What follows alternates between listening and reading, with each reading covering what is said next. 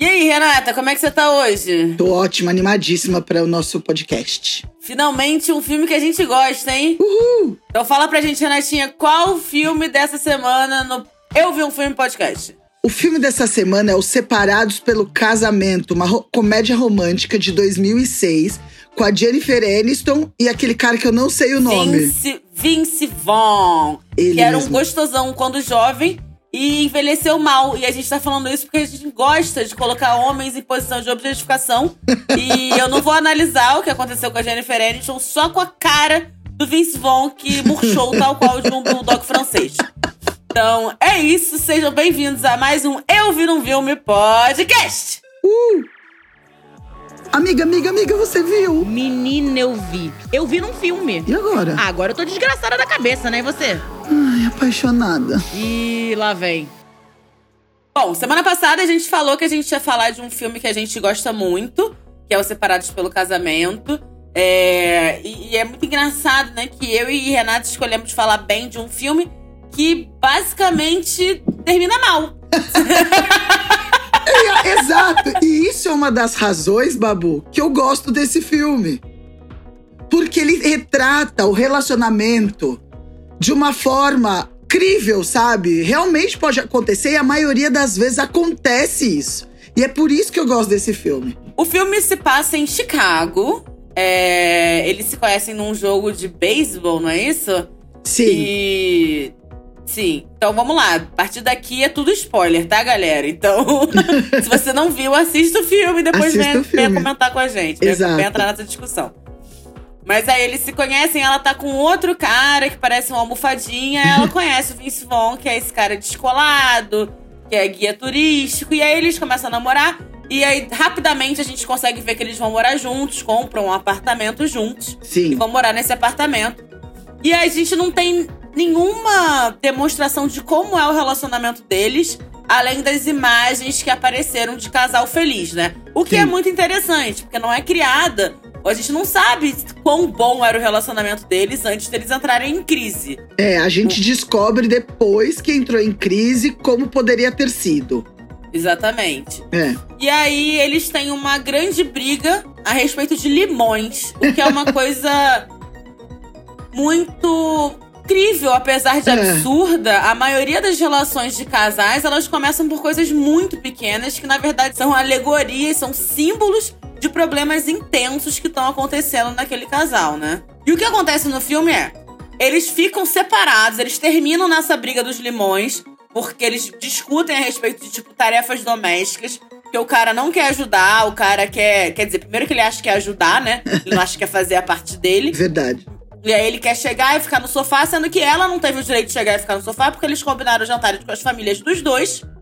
E ela cozinhou, arrumou a casa, etc. O trabalho dele era só trazer 12 limões pra ela fazer um arranjo de mesa. Ele acha que é inútil o arranjo de mesa. E foda-se, ela queria Ele fazer um arranjo de mesa. limões, é. E ele levou três em vez de 12, porque ele viu limões. Ah, foda-se, ela deve querer uns três só pra fazer uma caipirinha pra mim. Sou incrível. Mereço uma caipirinha. e aí eles têm. Aí tem essa briga, ele fala que ele trabalha por ela, como se ela também não trabalhasse pelos dois. Aquele grande, grande dilema básico de casal em que o cara é, trocou uma mãe pela outra e. Fato. E ninguém. E ainda, ainda, ainda toma de mamar, né? E mais incrível, não parou de mamar até hoje. Mas ela também não, então tá tudo certo. Nessa parte eles estão alinhados. É. E aí, ao longo do filme, eles vão estando dentro da mesma casa, é, num cabo de guerra, assim, pra ver quem é mais durão. E isso é uma coisa que eu não tinha percebido Hum. da primeira vez que eu vi, que essa foi a segunda vez.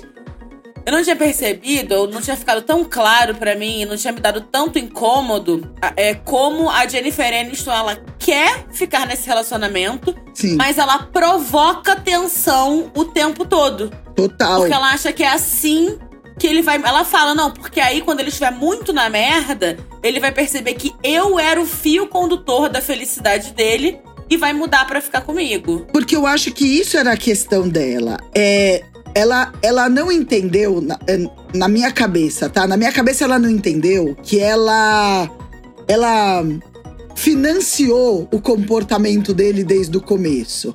Então, ele foi se tornando aquela pessoa egoísta, né? Mimado e tudo mais. E a forma dela provocar foi fazer coisas que ela nunca fazia, porque o que ela queria é que, mesmo que fosse um acesso de raiva, ela queria uma reação, né? Que ele não, não tava tendo, ele não teve, ele não, ele não entendia, não compreendia. Ela ali tentando as DRs, ele no videogame, né? E então ela começou a provocar mesmo porque ela queria qualquer reação. E claro que todas as investidas nela para conseguir isso foram de, formas, foram de forma infantil, né? Não, bastante. É por isso que eu falo que pra mim falta muito diálogo, porque ficaram os Total. dois. te- Ele tava chateado que ela tinha terminado com ele, então ele não queria dar o braço torcer falando volta comigo, porque afinal de contas você que terminou comigo. Sim, E ela não queria dar o braço a torcer porque ela achava que ele tinha que mudar para ficar com ela. E nesse ponto, não houve uma conversa calma, Não. fria entre os dois a respeito Não. do relacionamento. Só houve infantilidade dos dois lados. sim. E assim, isso é muito engraçado porque as coisas que ela fazia pra provocar ele eram coisas que ela achava que poderiam estremecer o relacionamento se fosse com ela. E aí, Ah. quando ele devolvia, ela sentia. Total. Mas na verdade, aquelas coisas não eram importantes pro cara. Não era, às vezes não era nem importante a fidelidade pra ele. Às vezes não era, imp- não, nitidamente não era importante a casa arrumada e a casa fica uma zona e ela que fica incomodada, né? Sim. Então tudo que vai, vai mostrando uma incompatibilidade é, de morar junto, aquela grande coisa que a gente fala, né? Será que esse casal tinha que ter ido morar junto? É, tanto que o que faz ele perceber que ele errou é a vulnerabilidade dela, que foi o que ela nunca mostrou, né? Sim. Então, na hora que ela, que ela realmente entrega ali fala assim, ele vê ela chorando e tal, é a hora que ele fala: Caraca, eu não sabia que tinha chegado nesse ponto, né? Porque ela foi se mantendo forte, então isso não me abala. Chegou numa forma bélica pra falar com ele sempre. Ela sempre tava ali se colocando numa forma, é, numa postura mais dura, né? De, de, é, de força mesmo. Ele, daí ele entrou nesse jogo, né? De, de vamos, quando ela cai, é a hora que ele entende, né? Só que daí já é tarde demais. Porém, o que, que eu gosto desse filme é justamente isso. Porque quanto, é, quantos relacionamentos você não conhece, Babu, inclusive em nossas experiências, que nessa hora a gente deixa o orgulho falar mais alto e entra em cabos de guerra sem entender, porque a gente, no fundo, não quer ser feliz, só quer ter razão nessa hora, né? É, e às vezes nem são cabos de guerra é, tão, tão agressivos assim e tão nítidos, né? Ou Uma vez eu tava é. falando com você sobre uma, uma questão minha com bigode muito. que não, não era uma briga que a gente teve, mas era uma falta de comunicação, que também era o medo de tocar no assunto, que se torna um cabo de guerra também, porque fica vendo. Pisar em ovos é isso, é você não querer que o, o assunto venha à tona e os dois é, se segurando de cada lado, porque existe uma vontade de trazer esse conflito para resolvê-lo, porque enquanto você não tem um conflito, você não vai resolver. Fato. Você vai varrer para debaixo do tapete, você vai. Aquela coisa justamente que a gente falou no último episódio, de você não querer trazer o assunto à tona porque você tem medo da resposta que você vai receber. E, e, cara, você já tá sofrendo com aquilo, né? Então, Fato. por que não sofrer com propriedade? E trazer a honestidade da coisa, né? Porque a partir da honestidade você consegue tomar uma decisão, né? Enquanto você tá só achando o que o outro acha, primeiro que você pode se surpreender com o que ele vai falar pra você, Sim. ou ela vai falar pra você.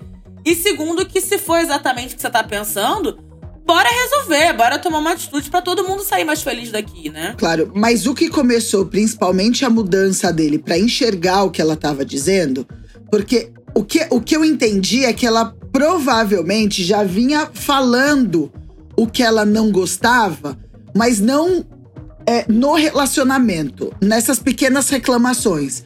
Poxa, você não quer. É, é, eu não quero que você venha lavar louça comigo por obrigação. Eu quero que você queira lavar louça comigo. E ele falava, mas quem é que vai querer lavar louça? Mas o que ela estava querendo dizer é o companheirismo. Então ela não falava sobre o companheirismo, ela falava sobre a, a- é, né, o efeito, Sim. não a causa, né?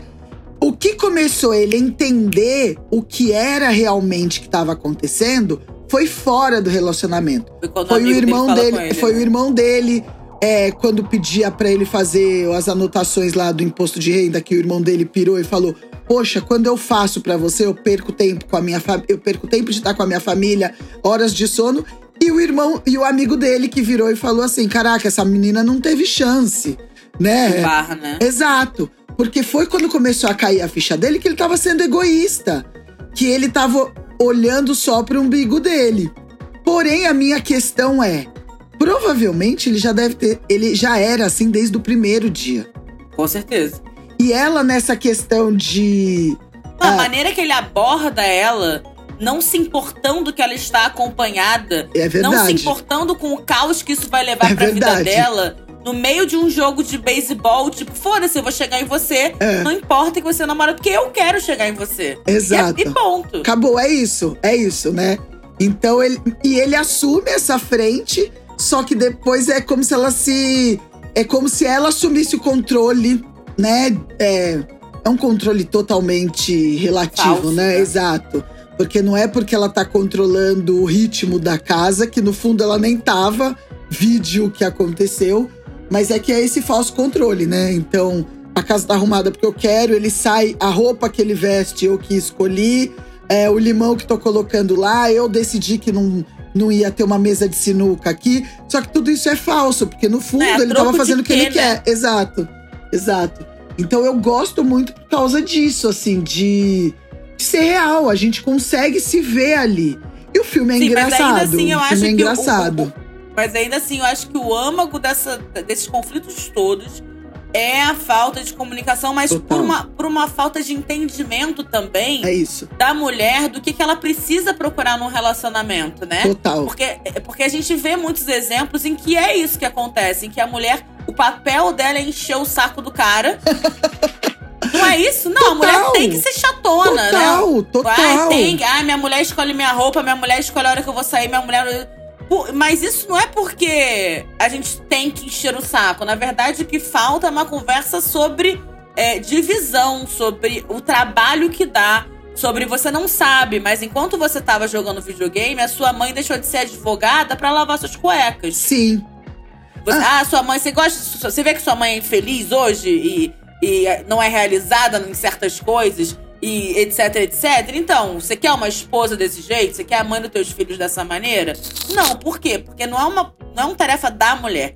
É uma tarefa de adultos que moram juntos e por acaso transam. É aquilo. Quando você tem alguma dúvida do que você tem que cobrar do seu marido, o que ele deveria fazer, pensa: se eu não transasse com ele, a gente só dividisse o apartamento.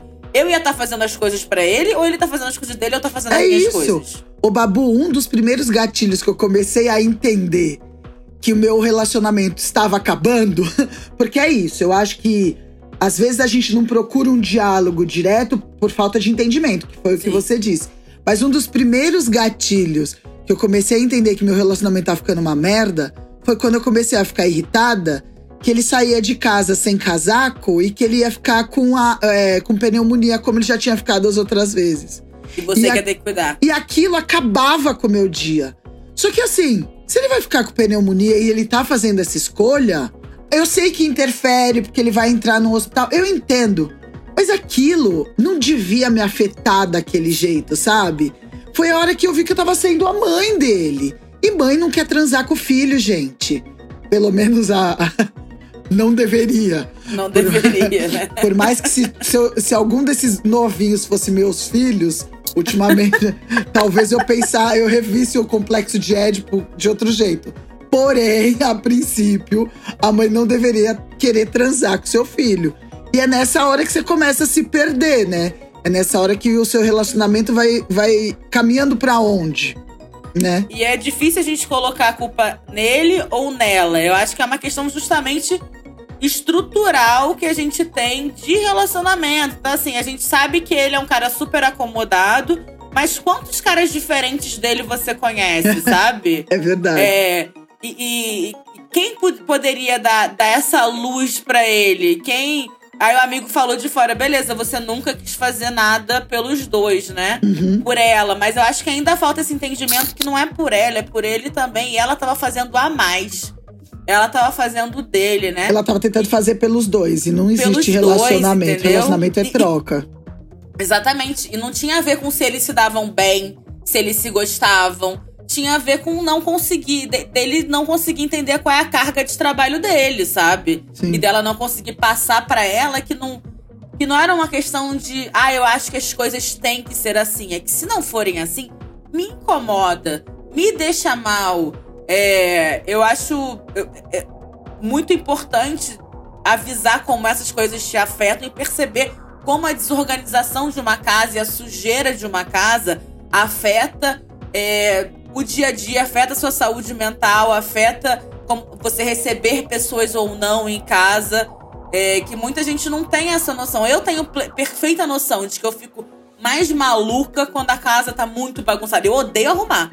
Mas eu sei que, tipo, quanto mais caótica fica, pior eu fico. Então, Sim. não é uma coisa do tipo assim, nossa, eu quero que minha casa pareça uma loja. É, minha casa muito bagunçada, eu não consigo trabalhar direito, eu não consigo ter tesão, eu não consigo nada. Então, eu preciso que o meu companheiro, se venha ficar aqui em casa, que ele também divida esse tranco comigo. Claro, claro. É entender o limite do outro. É isso, né? É, Exatamente. Porque existe um conceito que eu acho que eu acredito também nisso, que quando você encontra alguém e começa a se relacionar e vai morar junto, parece que você tem que perder a sua identidade. Parece que sua Aham. identidade vira os dois, né? Sim. E não é assim. Não é assim. E não vira os dois, porque vira o cara, né? A maioria das vira vezes. o cara, porque a gente A acha que a gente tem que se vezes. moldar pro cara. E isso é uma das coisas que a gente só consegue entender com autoconhecimento, entendendo os nossos limites, entendendo o que a gente espera e entendendo a partir dos relacionamentos anteriores que machucaram a gente, o que que é que a gente entregou demais que depois a gente cobrou, sabe?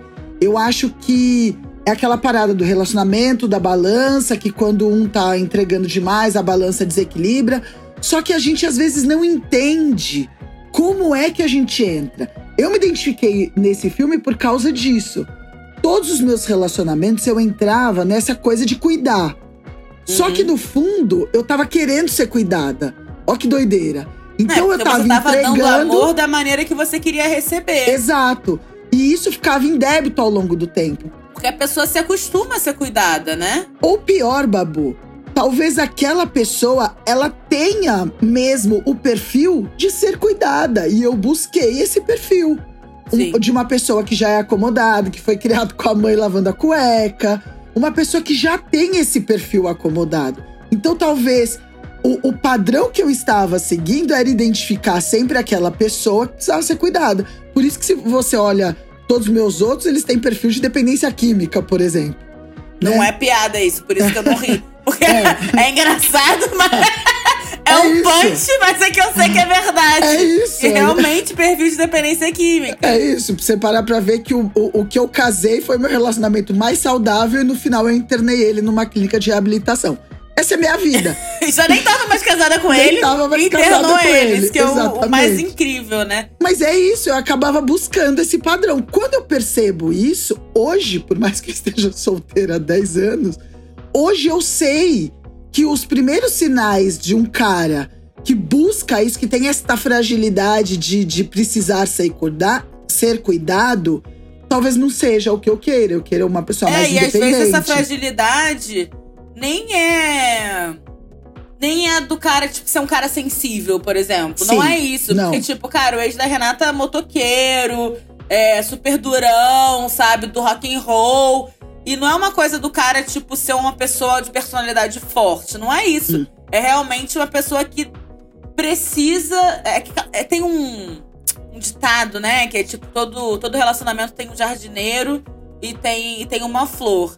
Ele tem o Hum. perfil de flor, de precisar ser cuidado.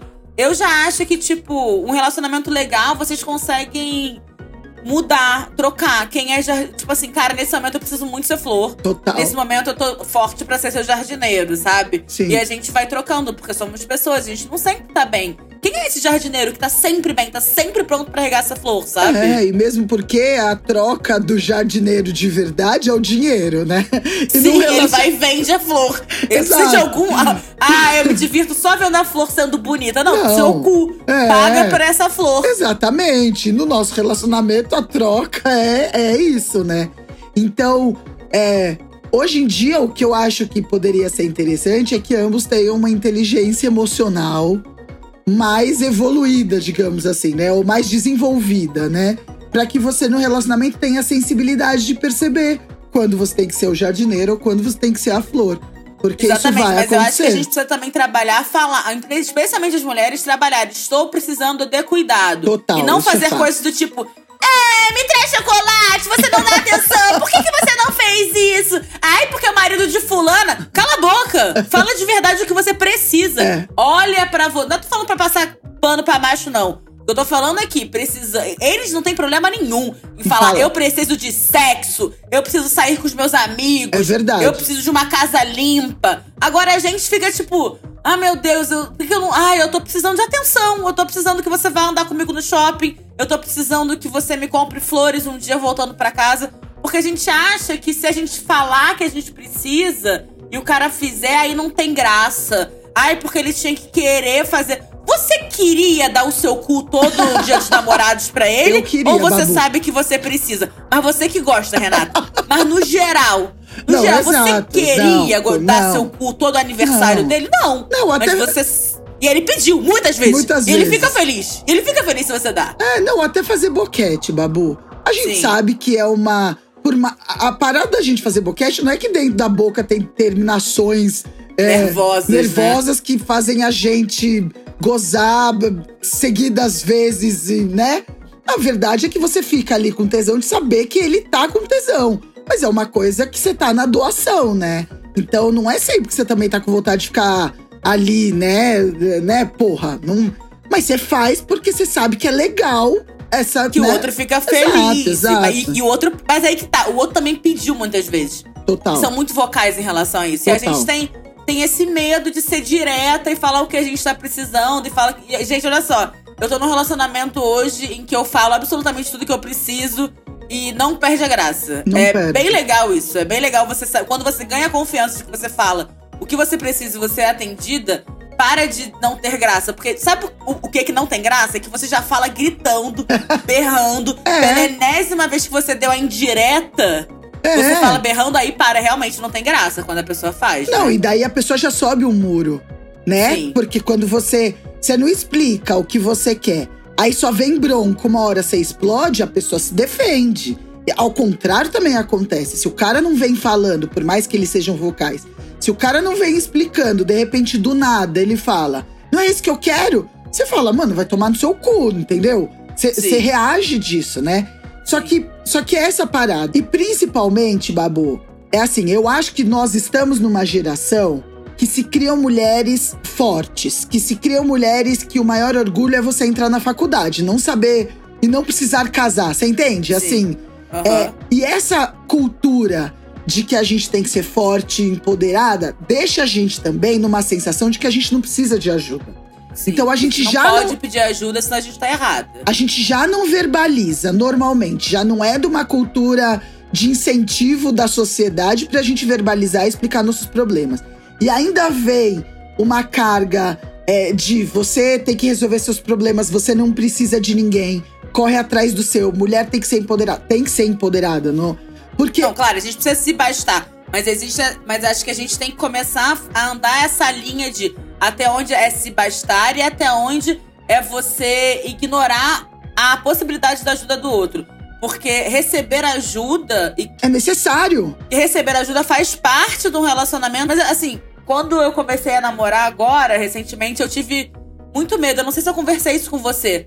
Mas, tipo, o bigode entrou na minha vida muito disponível. Uma coisa que eu nunca tive nos relacionamentos antes. E eu fiquei um pouco Disponível emocionalmente, tá? emocionalmente, emocionalmente disponível presencialmente. Tipo, ele tá, ele tá aqui, sabe? E eu fiquei muito tempo, mesmo dentro dos meus relacionamentos, fazendo absolutamente tudo sozinha. É, profissionalmente, é, na minha casa, tudo eu construí sozinha. E porque eu não podia contar com os meus parceiros, ou eu- quando eu tava solteira, porque eu estava solteira. É, e quando eu não podia contar é porque realmente ou eu não podia, ou eu não pedia, ou o cara não via valor em dar aquela ajuda e falava que tava ocupado, porque, né, na cabeça dele as pessoas fazem essas coisas sozinhas e foda-se. E lá ia eu construir a minha vida sozinha. Então eu construí muito a minha vida sozinha. E aí quando veio uma pessoa muito disponível e querendo me ajudar e querendo se colocar na minha vida, eu fiquei, mano, eu não sei se eu quero isso, eu não sei se eu consigo lidar com isso, porque vai que eu me acostumo com isso E aí depois, se ele for embora, eu tô na merda, sabe? Sim. Tipo, eu construí uma, uma. A gente confunde pedir ajuda com codependência. Total. E, e é aquela parada, né? A gente vive em, em tantos relacionamentos de caos que quando a gente tem a sorte do amor tranquilo, a gente acha que tá errado, né? Sim, não, a gente fala, não, é o que, que é isso? Virei Amélia? Porque. a- e, eu, e não tem nada a ver, né? Você só tá em paz num você só relacionamento tá de saudável. boa. A Bruna Marquezine disse isso, né? É, que Sim. foi o que, o que viralizou ela com o Enzo, ela falando que teve que fazer muita terapia pra entender que um relacionamento saudável e de paz não precisa, é, é um relacionamento sem tantos altos e baixos, né? Que Sim. antes você entra no relacionamento falando, e agora? O que, que vai ter agora? E o que, que vai ter agora? E se, daí, de repente, você se vê calma, amando bem, você fala, fudeu. Tá errado. Aí você né? começa a perturbar o cara com uma coisa aleatória, do tipo, ai, Aleatória. vamos comprar uma casa na serra só pra criar um, um novo problema. É, sabe? ou aquele dia que ele tá assistindo o filme dele tranquilo e você tá trabalhando e você fala, você não me ama. Do nada, do nada você, você não me ama porque você não demonstra. Porra, o cara tá ali com você, puta parceiro. Você não demonstra. O que que você quer, né?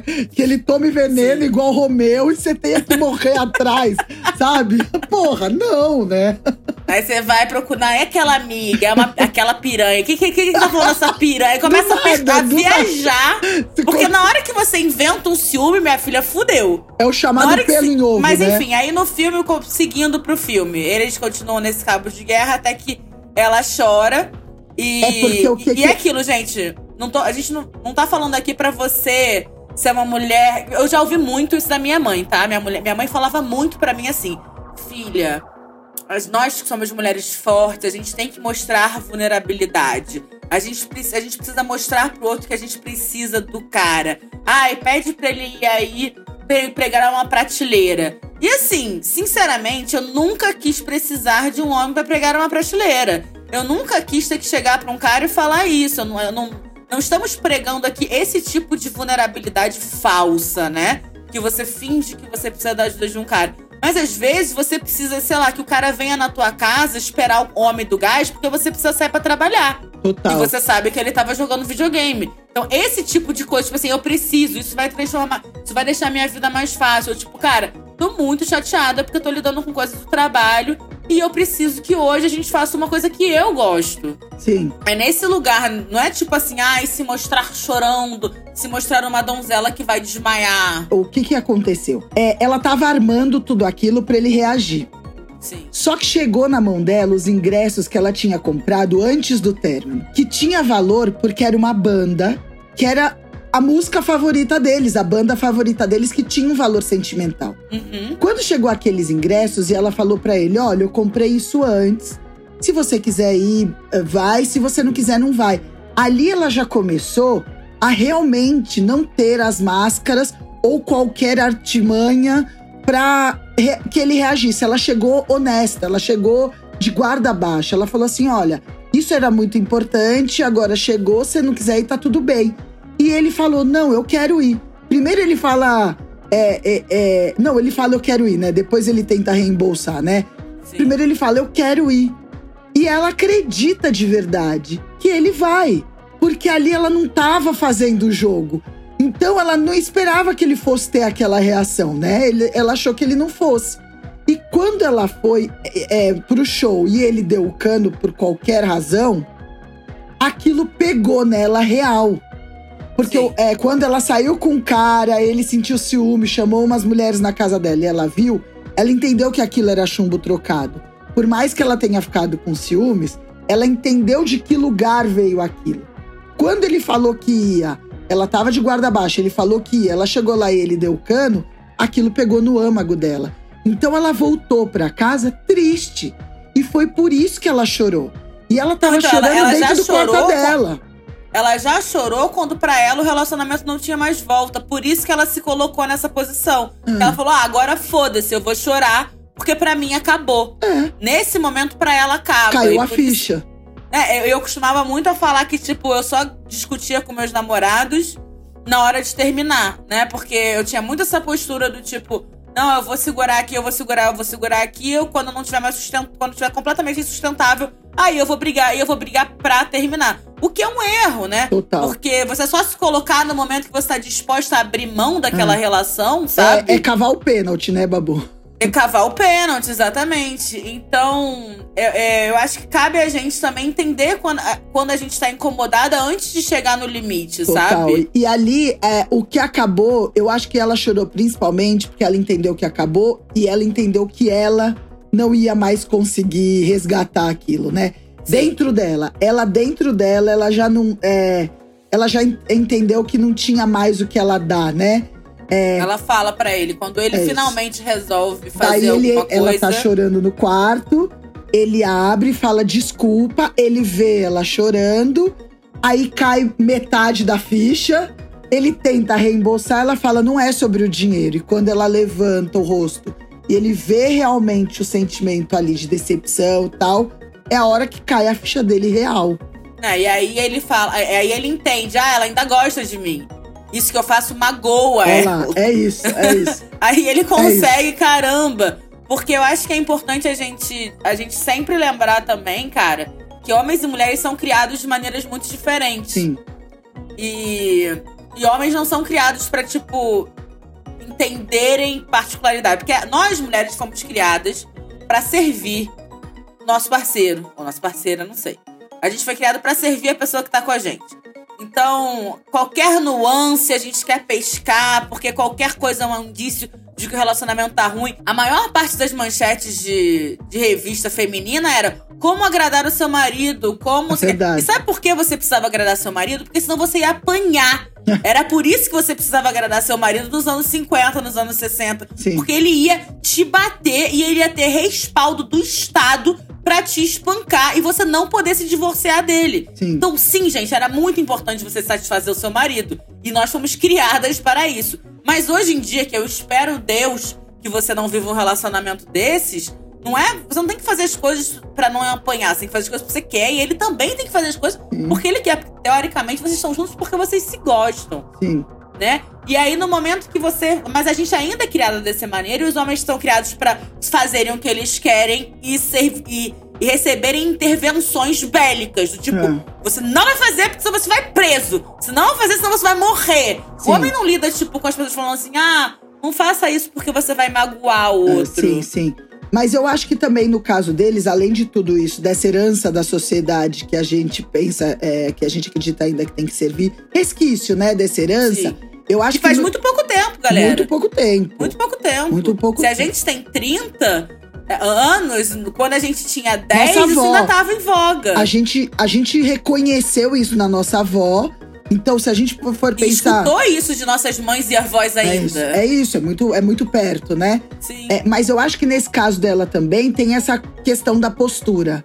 Quantas DR será que ela teve ah, com ele sem ser brigando, né? Sim. Quantas conversas ela teve? É, eu não sei também se ele ouviria. Só tô dizendo que. Com certeza. É, eu só tô dizendo que de alguma forma, quantas conversas que ela teve ali sem querer brigar e sim resolver, né?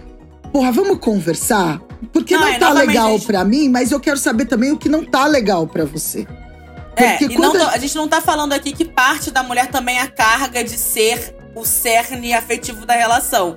Mas, É, se você se coloca numa posição de entender o que você precisa, se o outro não quer resolver, você já consegue entender muito rápido que ele não quer resolver. E quando a gente tá puta pra entrar numa DR, Babu, muitas vezes a gente não quer ouvir.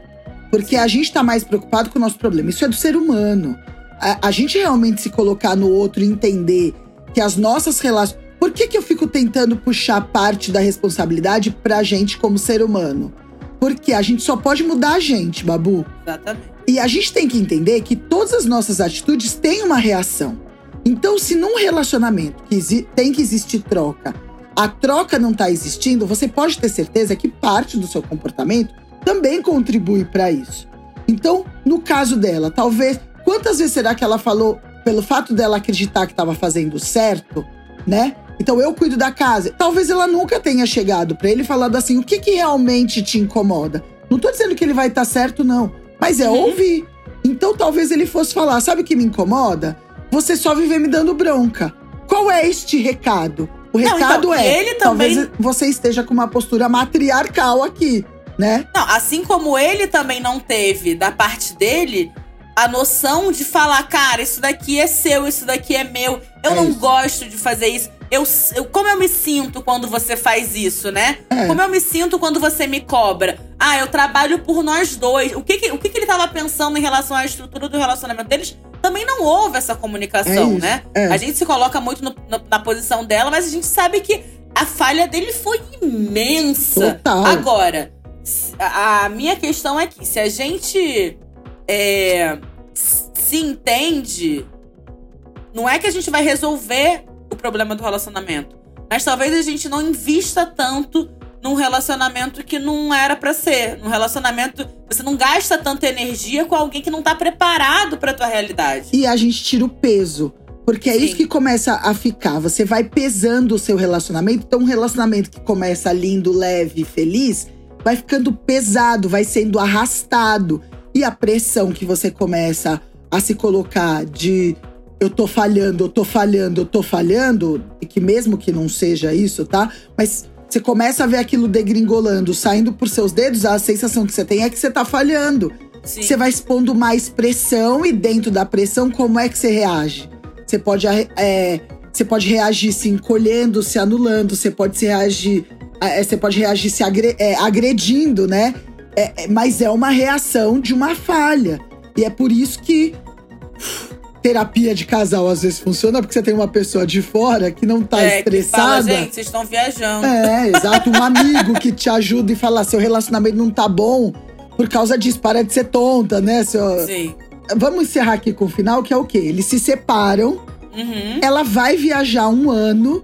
E o que, que você espera de uma comédia romântica? Que eles voltem e fiquem juntos, certo, Babu? Certo. E não. Aí, depois de um ano, eles se encontram na rua aleatoriamente. Eles se reconhecem melhor, mas mesmo assim eles não voltam. Ah, Renato, você gosta de catástrofes? Não. É que a maioria dos seus relacionamentos, depois que terminam e você se reencontra, você se transforma em pessoas tão diferentes, vocês se Que não trans tem mais nada a que ver. não tem mais nada a ver. E é aí que você entende que, que o que você tem que fazer é se curar, né? É sempre se olhar, se curar, entender seu limite e tudo mais. E é por isso que eu gosto muito desse filme.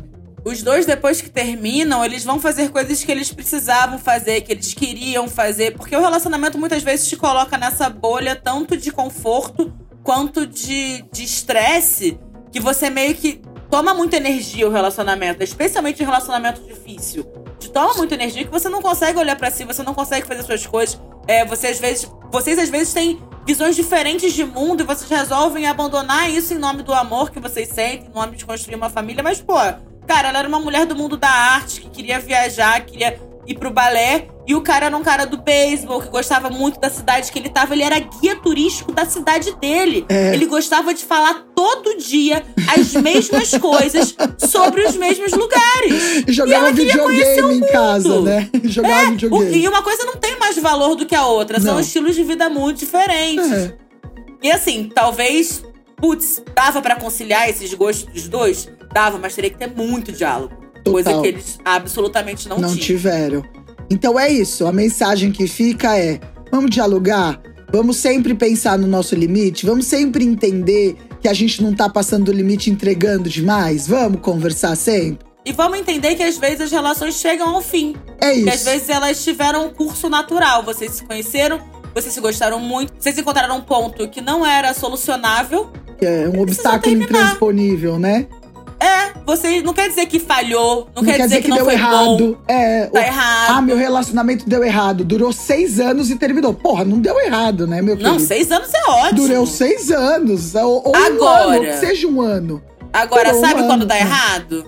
Quando você ficou seis anos em um relacionamento mais ou menos, porque você tinha expectativa que alguma coisa melhorasse e aquilo não aconteceu. É isso que gera frustração. É isso que faz parecer que você jogou teu tempo fora. É, e deu errado quando você sai dele com traumas e não resolve e entra em outro, arrastando problemas do relacionamento anterior e trazendo pro seu atual como se fosse a mesma pessoa e não uma nova pessoa. Que isso é o, é o principal método. Você tá com uma nova pessoa começando um novo relacionamento, Então resolva suas pendências do passado e chega lá de novo, porque não é porque o cara foi um filho da puta que esse vai ser. A teoria é essa. Na teoria, na prática, é. todo mundo muito filha da puta. Você é uma grande filha da puta que eu sei que tá me ouvindo. Eu sou filha da puta, Renata é filha da puta. Só tem filha da puta aqui. É Até porque puta é uma coisa muito nobre. Todos somos putas, então é todo mundo filha é da isso. puta também. É isso. É isso, galera. Mas Não. antes de a gente terminar, a gente tem que fazer a nossa avaliação. A, deixar as nossas estrelinhas. Então vamos lá. A gente tem os cinco fatores para avaliar, como a gente faz em todo em toda obra que estamos analisando. Então a gente tem o fator entretenimento.